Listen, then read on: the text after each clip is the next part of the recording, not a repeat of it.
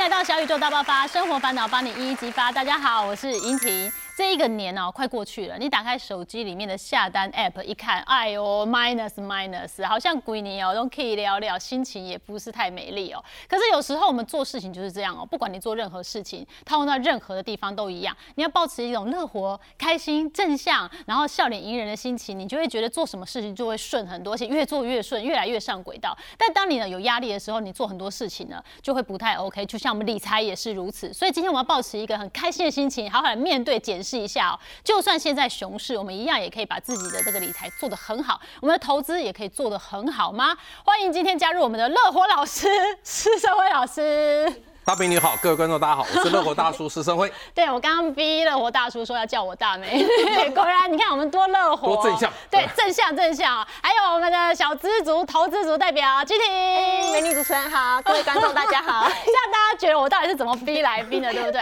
哎，开心的心情很重要哈，就像我们在讨论每件事情，我们套用在我们的投资上也是。那如果你对于投资理财啊，真的哈是小白中的小小白，真的完全没有任何概念的话，哎，施老师现在竟然有线上课程哦。对，可以来拯救大家。是叫超 easy 的新手投资指南。哦，这次完全针对小白，我连开户都教。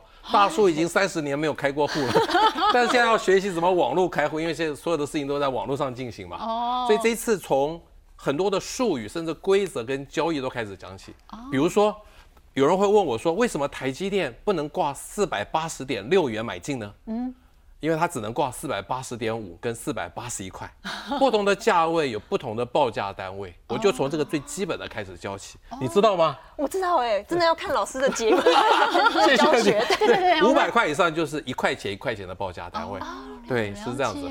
他有买台积电，他也不知道，对不对？不要说小白了哈，已经有在投资的人都不一定知道的哈，但是他是可能老师这个简单的讲一下，我马上就观念就开了。对，其实投资最重要是观念，其实技术。都是枝微末节了，还有当然你要知道交易的规则啦。嗯，那我们在这个打底打好之后呢，我们要抱着心情愉快的心情来面对投资哦。没有错，不要有逃告饼的每天绝对不要焦虑，哎，这样子过得不开心，对不对？那我就一开始问点焦虑的问题好了，老师，因为熊市，然后大盘这样子哦，哦，一路这样让他看的是心惊胆跳的，老师的账损总会有吗？给大家安心，我一样账损，我绝对没有赚钱。我也是从总资产大概今年大概跌了百分之十五左右了，跌了十五，但是对照我之前开始累积的财富还是正的啦，只是从去年的总资产大概减损了百分之十五。嗯，虽然今年大盘跌二十趴，甚至到三十趴，各位也知道我只买零零五零跟零零五六，相对跌幅少一点点了。嗯，那今年其实很多的钱挪去买房子，没有再投入股市，这也是稍微。在股灾中间受伤小一点点，受伤小一点点 哈，这个就是大家的这个理财的步调不一样哈，但是怎么样保持一个初心，然后就是你一开始怎么是规划的话，你就怎么做，你不要让自己慌了哈，脚步乱了。那伤心的问题一样问君婷了，伤心了，擦眼泪一下哈。你账损很大吗？账损大概三十趴左右。那以个股来讲的话，就真的蛮惨痛。可能举三个例子跟大家分享。第一个台积电，我大概从二零二一年开始定期定额，刚好扣在。高点的地方，所以现在均价还在五百八，所以还是亏损十二趴左右。均价五百八算比较高哎，老师。很勇敢，老师你还笑得出来，因为不是老师因为我没有买吗？五百八就，所以六百多的时候你也有买，对。然后呃，在五百出的时候你也有买，所以四百多有继续扣吗？有继续扣，那就对了，那就正确了，那就正确。继续给他定期定额下去的概念。哦，好。除了台积电是定期定额，其他大部分个股是单笔买入，所以那个亏损就可能会比较大了。比如说这边的利旺啊，现在还亏损二十一趴。哦，你好勇敢，一千八百多块都敢买，亏损很大，这个心脏很大哎。但是还好嘛，跟大盘的跌幅差不多啊。我给你鼓励一下，谢谢老师，那样乐活。对，只要跟大盘一样，其实大概就是人生胜利组。真的吗？你还还没有低于三十。那个超过三十趴，那就不太好。有没有列出来？当然没有列出来。不敢跟大家分享。老师继续讲下去，我们旁边我们气化美眉哈就擦眼泪了。她是超过三十趴的亏损，没关系。我们先看君婷的账损哈，呃，台积电负十二趴，台积电不担心，反正绩优股没关系。利旺哦，一一千八百五十他买了，你买很多吗？对，你买很多？还好还好，大概十几万左右的，要买零股啦，因为高价股买一张太那个压力太大。对，那最后一档星星，它近期其实涨蛮多的。但很遗憾，目前还是亏损十三趴。哦，所以目前的账损其实整体哈是你觉得不理想？对啦，不理想。老师说，只要大盘的这个哈跟大盘跌幅一样二十趴，已经是人生胜利组了。真的，哦。所以为什么只买零零五零零零五六，就是跟追求跟大盘一样就好了。哦，我零八年那个时候金融海啸满手赔钱的股票，有一天想说，我只要跟大盘跌幅一样，我就睡得着觉，从此只买零零五零，因为那个时候零零五六没有成交量，所以只买零零五零就是跟大盘一样，至少睡得着觉。所以大家只要追求跟大盘一样，其实就安心了。哦，就至少或许你有一些是。那个跌幅超过大盘没有列出来的，希望你要停损。我直接说要停损。哦，好，那这样子好了，因为现在是空头嘛，然后熊市嘛，那大盘也是在下修，那整个状况不好的状况下，这个投资者啊，或者是小白，或者是已经存了一阵子钱的人，他如果真的要做理财，然后要投资的规划，老师会怎么建议啊？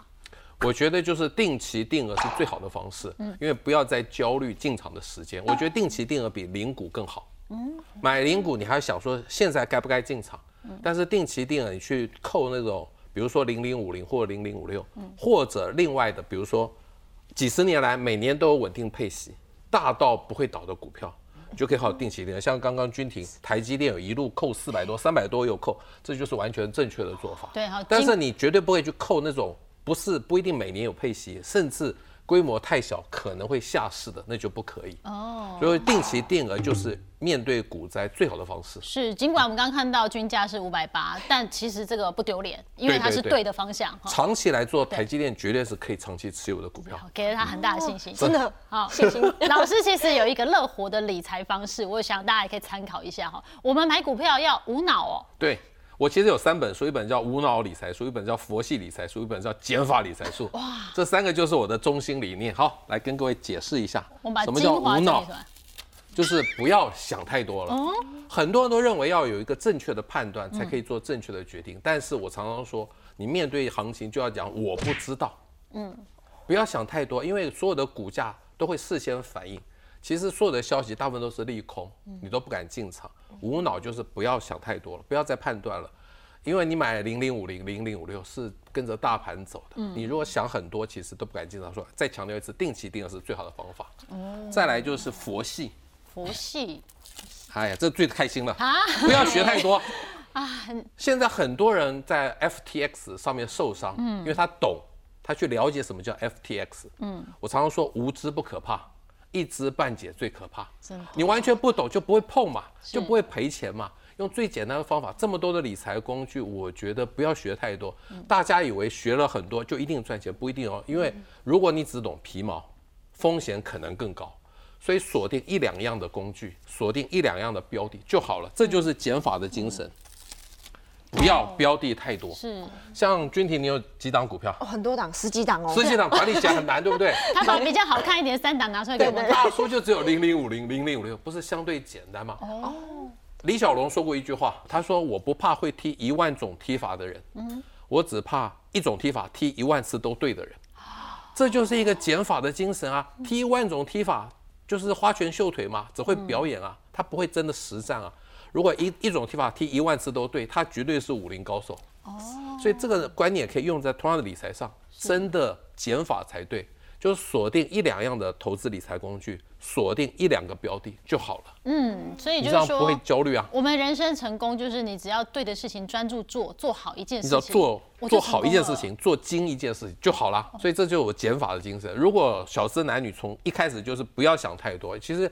太多太多的消息会让你焦虑，不要学太多，最最开心。但是工作的技能，请你要努力的学习。哦，本业，本业要努力学，但是投资真的不要学太多，无知不可怕。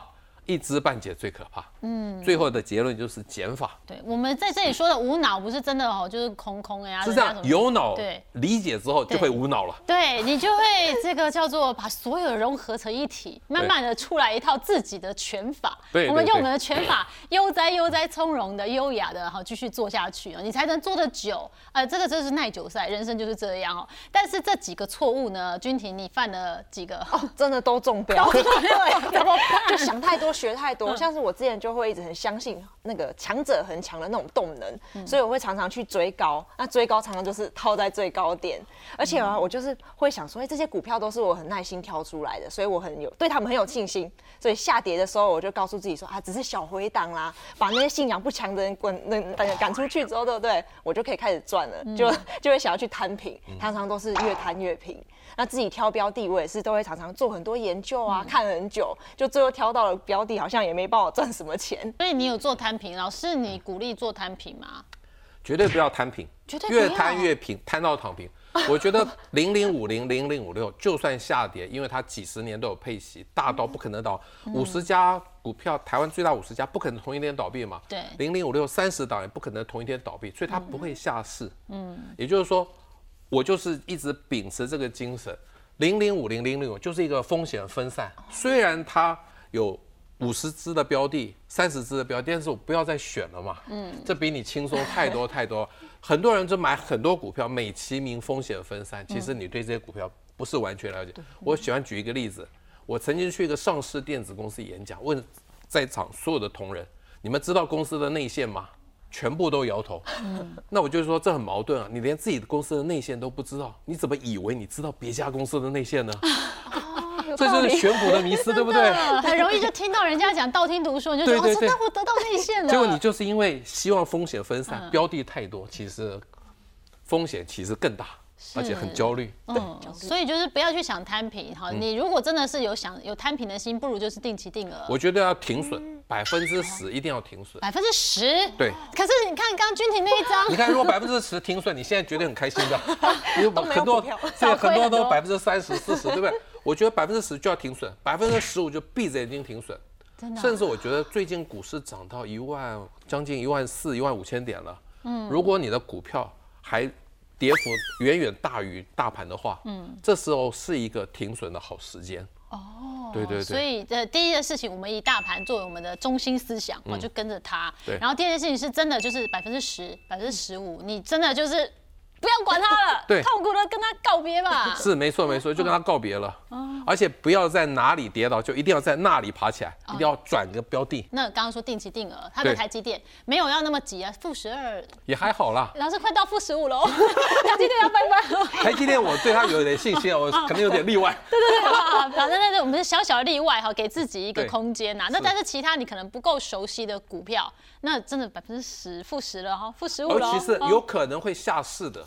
规模小的那一定要停损的，像台积电这么大也不可能下市，我觉得可以容忍一下。老师一直以来也跟很多人建议说，你就买零零五零、零零五六是不会有大问题。但是现阶段呢，老师怎么看待个股呢？像是台积电啊、兆丰金啊、ETF 这些，我想这个牵涉每个人的投资个性跟他人生的阶段。我觉得当你资金部位大的时候，嗯，承受风险的能力强的时候，可以去追求成长型的股票。是，我觉得成长型的股票最重要的代表就是台积电。生技股基本上我觉得还充满了本梦比，台积电至少是一个本一比。我觉得巴菲特都敢买台积电，就证明台积电是一个长长久久很稳定的股票。嗯，那你对于台积电的想象是价差，绝对不是股息值利率。是，这就是你如果是对台积电比较了解，有深入了解。或者你资金部位大的时候，我觉得可以追求成长型的股票，代表性就是台积电。嗯，那再来就是稳健型的股票，我觉得两种人该买稳健型的股票。嗯，一个是刚开始投入股市的人，资金部位不是很大，像金融股其实都二三十块，相对亲民的价格。嗯，那么还有一种就是退休的人，因为他已经没有工作了，所以他需要每年每个每年都有固定的现金能够进来，支应生活的开销。这个时候不该去追求成长，因为你没有工作薪水去对抗那个股价的波动。嗯，所以退休的人跟一开始投入股市的人，我都觉得应该追求的是稳健型的股票，代表性就是兆丰金。我觉得所有的金融股、金控股都很适合。那传产股，因为有一些像台塑四宝也很好，但是股价相对高一点点，对，就会有压力了。对，所以我们可以选股价可以入手的稳健型的。那你如果不知道自己是什么个性的人，是。也不知道是适合成长型 还是适合稳健型，嗯，我觉得就是买 ETF 零零五零跟零零五六。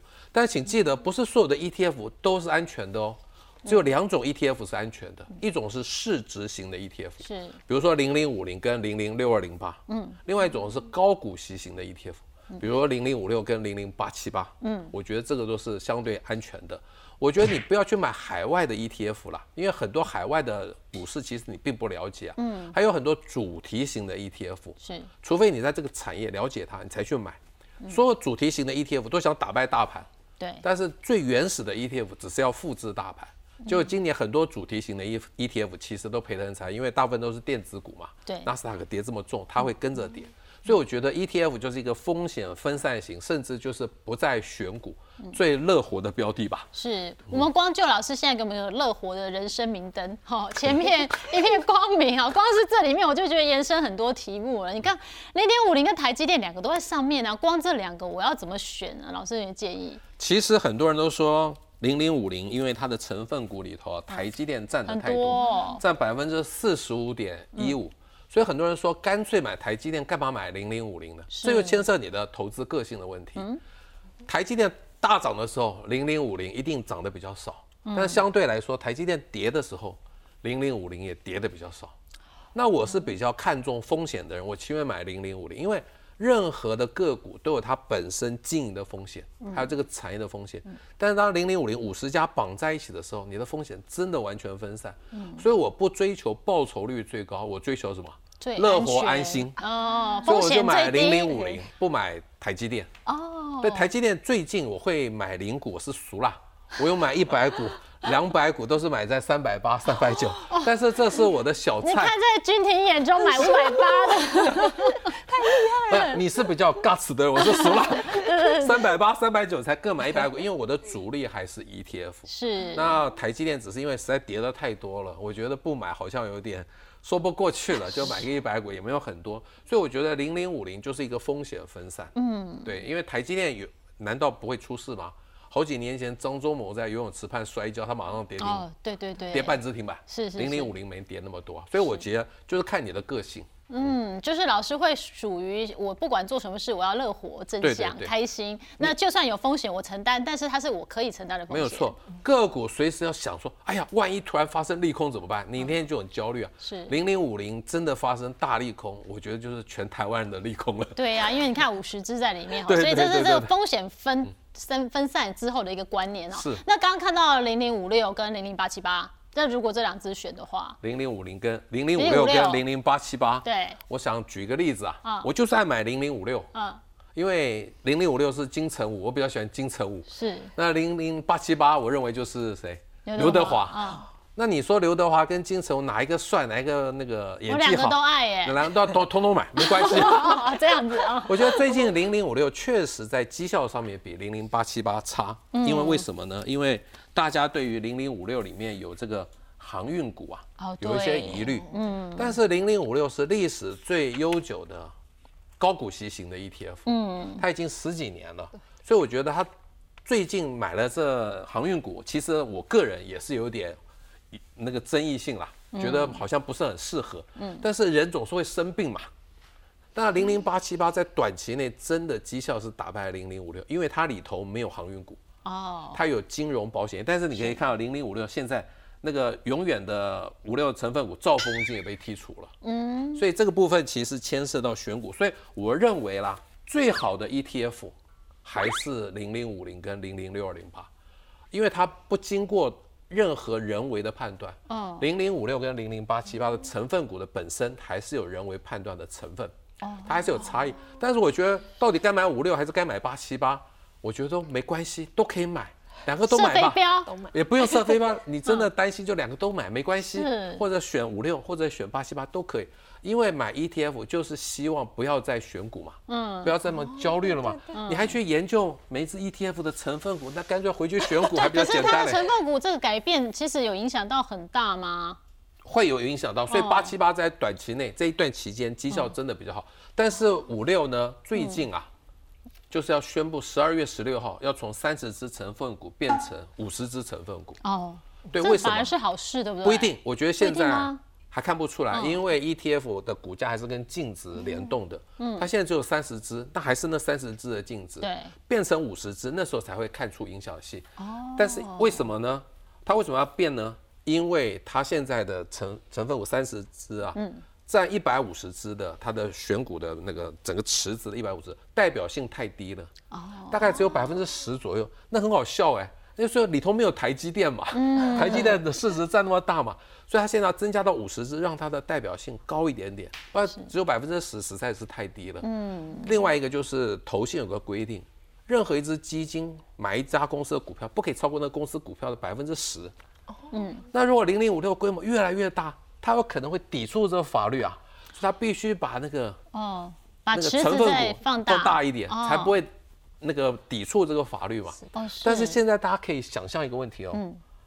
如果增加到五十只，台积电最近股价下来嘛，嗯。股息如果增加一点点，它可能进入前前五十名的高股息哦。哦台积电是有机会进来的哦，所以大家会兴奋一点。但是这是大叔自己的猜测啦，最后不知道了。美丽的幻想美丽的想象啊。如果说你不知道该买五零还是五六，这边也有一个建议啦，就是刚刚讲的。年轻的时候要买比较稳健型的，或者年老买稳健型，中间那一段的人生可以积极一点。嗯，那如果你不选股的话，五零五六的分配就是二十岁到三十岁，我觉得应该以五六为主。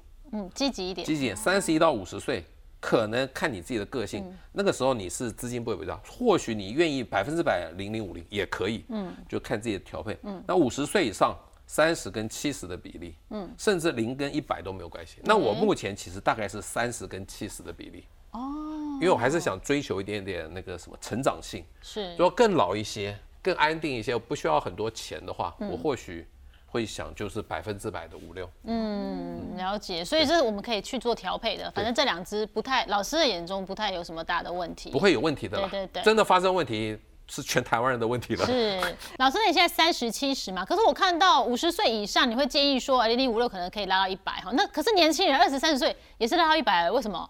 因为我觉得相对便宜嘛。嗯。像定期定额，你一个月扣一万块，大概两三个月就扣到一张零零五六，成就感啊。一个月扣一万块，那个零零五零，哇，一年才扣一张，没有成就感嘛。没有 feel 我觉得，我希望大家都勇敢的踏进股市，就要从最怎么门槛最低的开始做起嘛。对。一开始跟他说买零零五零，哇，一百一十块，很多小白不敢买、啊，等好久。二十几块的零零五零相对敢买。其实我希望大家不要再存定存了。一定要勇敢的把钱投入股市，投入最安全的标的。嗯，因为现在通货膨胀很高啊，四趴五趴，但是零零五六好歹也有五趴到七趴之间的股息值利率嘛。零零五零虽然股息值利率没那么高，但是它的价差的想象空间比较大一点点。对，那你存的钱也不会放在银行，无声无息的被吃掉了。对我们一样也是在存钱的感觉哈。那年纪稍长的话呢，可能你也可以做零零五六。对，因为我觉得五十岁以上，你可能慢慢要开始退休，你要把你那种在股市冲撞、积极的那种心态 稍微压抑一下，因为开始面对未来是没有薪水的岁月嘛。所以我觉得其实这是一个建议，那看你个性。你如果五十岁以上，你觉得你到六十岁工作都确定还会继续薪水继续增加，我觉得你就继续买五零没有问没有问题的，没什么问对题哈，这就是一个调配哈，五零五六啊。那君婷你自己本身呢，有这两只吗？我有买零零五零。有零零五零哦，大概从二零二零年开始就做定期定额，那去年有涨一波嘛，所以我就有获利了结。他像老师说了，先拿去花了，但是定期定额就让它继续扣，目前账面亏损大概是八趴左右。哎、那我也想问老师啊，像我这样有获利，就先了结一部分获利出来，这样是对的吗？当然是非常好，而且你一旦一旦存到第一桶金，我希望你去买房子，哦，真的啊 因为花钱最快的方法是买房子。哦，是是是，我们我们要聪明的赚钱，但赚的钱不要一直放在那里，我们要花钱，这是一个概念，对不对？所以中间就算它零零五零有获利，那我们稍微把它获利了结，OK。因为你还继续定期定额嘛，对你还有啊就比如说欧洲很多砍了树之后还要继续种树，都同样的观念啊。你花掉之后，你还是继续买零零五，我觉得非常好。你千万不要花掉之后就不买零零五了，又去买了别的个股，想要赚更多钱，那就 风险更大。那就是整个就是无头苍蝇的概念了哈。那如果面对他现在零零五零的账损的话，老师你有没有给他建议？没有建议，没有建议，就。直接套吧。因为它不会倒嘛，拥抱套牢嘛，对不对？还有股息可以领嘛。我这样讲好了，那个指数型的 ETF 解套的空间，嗯，比个股大很多。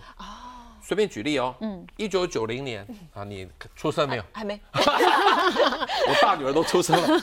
一九九零年股市最高点一二六八二点，嗯，那个时候股王叫做国泰人寿，一千九百七十五块，嗯，一二六八二回来没有？早就回来了，嗯，国泰人寿回来没有？没有，一千九百七十五到现在四四五十块嘛。嗯，我觉得君婷你的孙子大概看得到 一千九百七十块，我是不可能看到。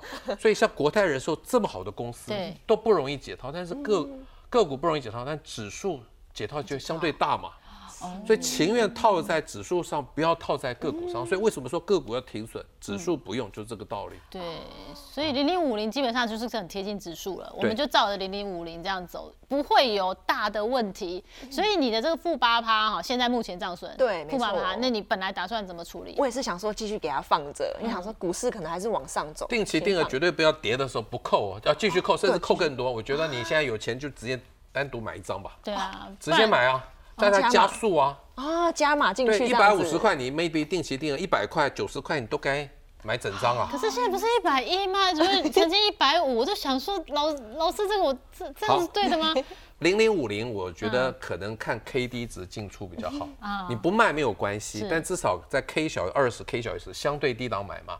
那目前零零五零的 K 一度到九十几，这个时候真的就忍一下吧，又不是没有低点给你买。是，但是大家不要看绝对金额，嗯，有的人说零零五零的合理价是五十块，假狼告告，你好好等好了啦，人生短短几个秋，等不到，万一零零五零真的看到五十块，你还不敢买嘞？是啊那时候一定非常非常多的利空嘛。是我觉得就是定期定额跌的时候更该继续扣，对，甚至买整张我们。就看可以做我们一个指标啦，做一个指标，相对在每一个相对低档买，你就更安心嘛。嗯你在这时候买，万一下来还是有点焦虑。当然，摆长期是稳赚不赔的。我真的要讲，稳赚不赔。嗯，然后所以尽管一百一、一百二不用想，一百五套牢都没关系啦。哦，真的哦，但是如果你一百五套牢一张，我觉得你就不应该买零零五零，因为你只有十五万嘛。嗯，你真的是，其实我不相信有人真的只有一张纸套在一百五，现在平均下来好歹到了一百二到一百三之间嘛，对不对？差不多，差不多，差不多对，差不多，你也是差不多，差不多在那个个数字哦。那我觉得这个账损是可以 handle 的过去的，继续定期定额的，然后再加码进去。那但是如果我现在手上有一些现金啊，我觉得不一样的分配啊，就像君婷，她现在手上还有台积电啊，她有其他股票啊，那零零五零啊，她自己也可以做调配。当然你现在没有零零五六，那如果现在手上有一笔现金啊，假设我有十万块，或者有人可能真的存了一阵子，我有五十万，我有一百万，那我可以怎么样去做资金上面的分配？十万真的就是小资族嘛。嗯，我觉得定期定额就买零零五六了，一个月一万块嘛。嗯，大概一年可以买到好几张嘛。很有感。对，有感，对不对？对我希望你十万不要一个月就五千了啦，就直接一万或者两万，快一点。但是也不要一立刻一笔买啦。我觉得现在股市还在波动，你如果分一年来买，相对也是一个平均的价格嘛。那五十万的话，我觉得你就要积极扣多一点。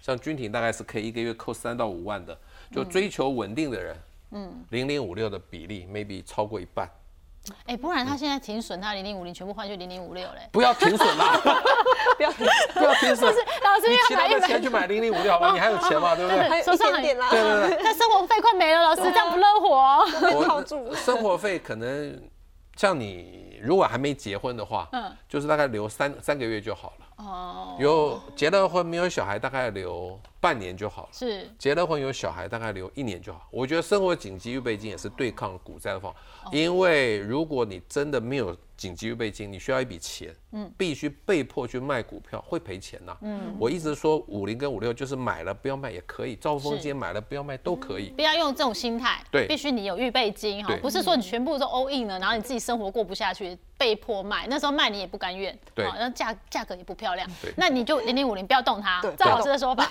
然后增加零零五六嘛，零零五六来吧，对对对，追求成长的人就是五零多一点，嗯五六少一点。那一百万的人呢，就整张买入。我今天想加一个，啊，加什么呢？愿闻其详，就是去买房子吧，哦差一点点钱就跟爸爸妈妈借一点嘛，一百万真的就可以去做投期款了。一百万，一百万可以当投期款的啊，我们是天龙国，哦嗯中南部没那么贵，好不好？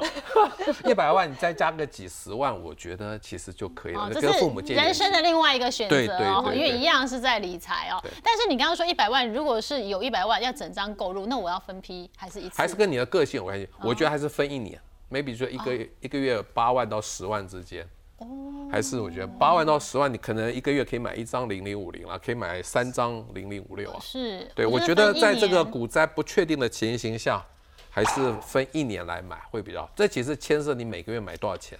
对对，那这个时候其实可以整张买，就不要定期定额。对，哦，所以就是说，呃，不一样的阶段，然后跟你不一样的现实状况，然后你要面临到的是不是买了股票，你就是都不吃不喝不玩哦，不过生活，那就不对了。我们还是要乐活开心。那有三个不一样的方向，大家可以参考。就算你一百万，老师建议不要 all in，你的压力真的太大了。没错好我们就分期，你刚刚说就除以十二嘛，就是一年，好慢慢买，慢慢买，好买一个 tempo，买一个优雅，好，那这样就可以买一个快乐。在这个空头的市场里面，在这个熊市里面，我们的老师好乐活啊！他竟然把钱不是继续存股啊，当然但后面会有存股哦，他把钱挪去买房子啊，那干丢房子是确定的，是股票是想象的。嗯去年一月份有一个在网络上讨论很热烈的题目，说如果你有两百万，该买台积电还是该买房？全市场只有我支持大家买房，其他人都说两百万可以买三张台积电，如果涨到一千块，一定比房子赚得多。但是我买房子不是贪图赚，哦，其实就是一个确定的房子。房子就算买贵了，你住在里头，你的资产没有减损。嗯，但是你买股票，五百八十块买台积电，现在变成五百块以下，你资产就是减损了，是这是跑不掉的。所以我觉得我买房并不是站在投资的观念，而是在需要的观念。是，但是老师其实手上已经是第三间房了嘛？最近买了第三间房子，嗯，第一间房子让我幸运的躲过一九九零年股灾，从一二六八二跌到二四八五点，不是我判断厉害，那时候因为结了婚嘛，要给太太一个房子住，纯粹就是需求，那个时候就把股票赚来的钱都。当做什么？就是预售屋的每个工程款嘛，所以不断把钱从股市抽出来，抽出来，才躲过一劫的。所以其实基本上吹大富贵。我没有听他的话，是我自己决定要买的。要买房子给老婆，好，就不愿意让老婆认这个 功劳。对对对对因为。太太要有新房，所以这个钱挪过去，嗯，那第二间房子买在二零一六年，那个时候我年纪稍长了，那买长照险太贵了。那二零一六年，其实从零八年到一六年，我也是在股市赚了一些钱，嗯，所以就买了一间房子。怎么做呢？就是万一我需要长照，就把房子卖掉，就可以长照我啊。哦，因为你觉得长照险太保费贵太贵了，那你不买？我付了那么多保费，我真的很想被长照哎，不然会浪费掉啊。哦，可是这个啊，就希望最好不要用到，但是不用到又觉得花好多钱，是，那你如果买房子，如果不需要长照就走的话，那房子是一个值钱的资产。是但是，一六年之后，我太太就一直念我，一直念我，她说：“老公，你有房子可以长照你了，那我嘞？”哎，啊，所以我就被她从那个一六年一直念到今年。嗯，那今年我就其实年初就开始慢慢看房，但是那个时候还是有点贵。是那最近看到一个蛮投缘的。投缘的房子不是桃园的房子，也是为了给他长照，所以基本上我没有买很贵，嗯，大概一千到两千万之间就可以。我的需求其实是长照嘛，哦，那如果我们两个都不需要长照，可以善终的话，嗯那这个都是值钱的资产，可以留给子女嘛。这是一个进可攻退可守的方，所以我买房子从来不是贪图它的投资的效益，嗯，纯粹就是为了需求。那今年因为买了房子，没有很多的钱投入股市，相对躲过一点股灾，但是这样可惜啦，跌下来就没钱没买了。进场，对不对？哎，但是天猫嘴短会贵啦，这次就真的是老婆，七年。对对对，你终于就是把这个钱啊，还有你的一些股票稍微做了调整，对。买了房子，对不对？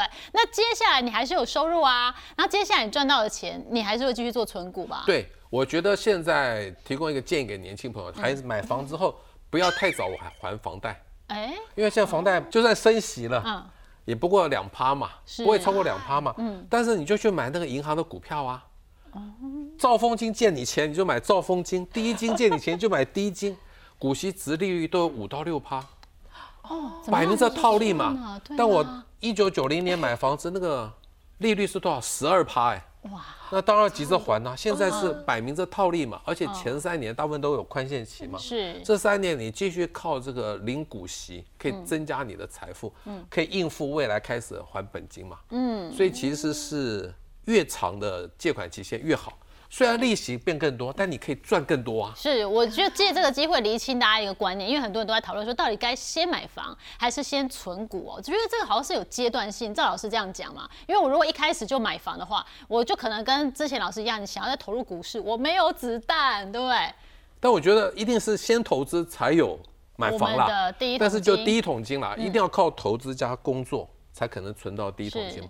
有第一桶金，我觉得该去买房。老师，你的第一桶金，你的桶子会不会特大？不会五百万、三百万？不会不会，这很多人就放弃了，就一百万。一百万就可以对买房，那还要跟父母借一点钱。但是你跟父母借三四十万，他不会要你还的啦。是你。不能跟父母借三四百万，他要你还啊。那一百多万的话，我可以买在可能稍微偏僻一点。嗯第一个，你一定买不到捷运上面的啦。哦，对呀、对，一定离捷运站远。我觉得第一间房子买得起最重要。是以大大台北地区来说，嗯我觉得细科细科哦。跟树林树林都有机会。是人家不是说你上班，你买的房子要离你上班的地方近一点，对很多人你每天通勤的钱也是钱呢、对，但是我这样讲哈，年轻的时候要靠时间来存钱了。嗯，你花多一点的时间，但相对买得起嘛。像细科坐一站就到南港，开始接捷运啦。哦，那树林呢，下一站是福州，再一站就是板桥，又开始接捷运啊。老师，你捷运图背得好熟啊。是啊，因为我都在做捷运，很少开车啊。哦是是在是大大大台北地区何必开车呢？是，哦，那我觉得第一栋房子三个条件就买得起。嗯，第一个不要有电梯，年轻人要坐什么电梯呢？第二个不要有停车位。我觉得中南部或许做不到这一点，还是要开车方面，但大台北地区真的不需要。停车位，但不要停车位就相对便宜啊。但是不要停车位可能就没有增值性。很多人百分之九十的人一辈子只能买一间房子，根本不要一开始就想增值性。增值性好就是 location 好，location 好就是贵，是啊，贵了就买不起，你的第一桶金就。不够。第三个麻烦离捷运站远一点点，刚刚还要坐台铁区间车，相对便宜嘛。哦，所以这三个条件符合，基本上是买得起，但是一百万绝对买不起啦。是跟父母借点钱，今天你跟父母借点钱好不好？建庭现在买房了吗？还没还没，我还差很远啦，还差很远吗？客气。台积电多来几张。因为我现在连头期款都还没嗯有，所以想说，哎，靠着定期定额啊，偶尔单笔这样子存一点钱，嗯看存到头期款之后，就像老师说的，哎先来去买一间房，嗯对啊，之后会有这样子的考虑。对，就是说现在手上如果有些现金，或者是就靠收入的在过生活的哈，就分阶段。老师刚刚是说，如果你一口气一开始爸妈就借你头款，假设一开始都还没有任何的理财的能力的时候，那你只有薪水收入，这时候就买的话，你的所有薪水几乎都吐到房贷去了。对好，你就没有别的机会了。还是要先存到第一桶金啦。嗯哦，然后呢，接下来呢，你买了房子之后呢，你可以游刃有余的，因为你自己有理财，所以现在慢慢有钱回来，那你就可以游刃有余地养这个房子。不是你，反正你就是赚多少钱就缴多少钱，这太辛苦了。对，就是哪一家银行借你钱，嗯就买那家银行股票，就这么简单，够热火吧？好，然后他他如果给你利率比较低，你就说我那我回报你一下，投资你一下这你本来。是他的客户，现在变他股东啊。哦，那所以就是说，呃，像君婷现在先买零零五零、零零五六，然后再去买房，对，就是当你累积到的方向头期款的时候，就通通卖光光，就啊头期款啊，真的哦通通卖光光啊。那你接着下来还有薪水嘛？薪水还继续买五零跟五六，还有再买那家银行的股票啊，哦，真的哦，一定要通通卖光嘛。嗯，你累积那么多钱，就是要买房子嘛，那个时候就要。但是现在有人问我说，嗯但房价这么高，我不要等继续赚更多钱再买？我觉得大家就不要这样想了。嗯，房价尤其大都会地区的房子，大概不太会跌价，它只会停下来。你不要说等到存够了钱再买房子，那房价又涨一段了。嗯，我觉得情愿现在慢慢看房子，那差不多的钱就去下定了，然后跟爸妈借一点。老师，可是你这个太有决心了。就是假设君婷现在很努力的存零零五零，也存了很多了，那他觉得已经看到一些时间带来的一个甜美的果实，这个时候发现头款到了，全部卖掉去买房子，你舍得吗？心痛哎、舍不得。这很难呢，这个太纠结了，老师。房子是确定的，股票是想象的。所以他其实可以再重新开始这个。或者你存到一百五十万，拿一百万出来做投球，五十万可以继续投资嘛。